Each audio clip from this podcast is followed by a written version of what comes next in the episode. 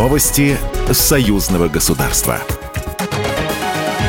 Здравствуйте, в студии Екатерина Шевцова. Москва и Минск начали разработку программы двустороннего сотрудничества регионов. Об этом сообщили в пресс-службе Министерства экономики Республики. Отмечается, что от каждой страны в программе будут участвовать по шесть регионов. По итогам переговоров замминистра экономического развития Российской Федерации Дмитрия Вальвачи и замминистра экономики Республики Беларусь Алексея Абраменко была достигнута договоренность о двусторонней разработке пилотной программы и ее реализации.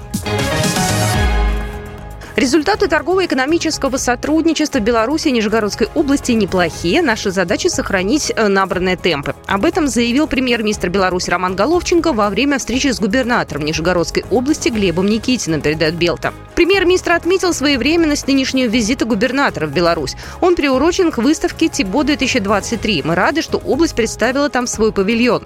Сейчас очень важно оперативно решать вопросы, связанные с промышленным программным обеспечением, отметил глава белорусского правительства. Турнир по теннису на Кубок посольства России прошел в Беларуси. На протяжении двух дней за победу боролись известные политики, представители бизнеса, спортивные, общественные деятели и даже космонавты. Как и Гагарин, уроженец Беларуси, космонавт Олег Новицкий – большой поклонник тенниса. Играем, пускай не так часто, я, скажем так, любитель, не профессионал, но, в принципе, мне эта игра очень нравится, и игра в паре, и одиночка. Это реакция, быстрота передвижения, принятие решений каких-то моментальных, та же стратегия, тактика. Это все есть в этом виде спорта.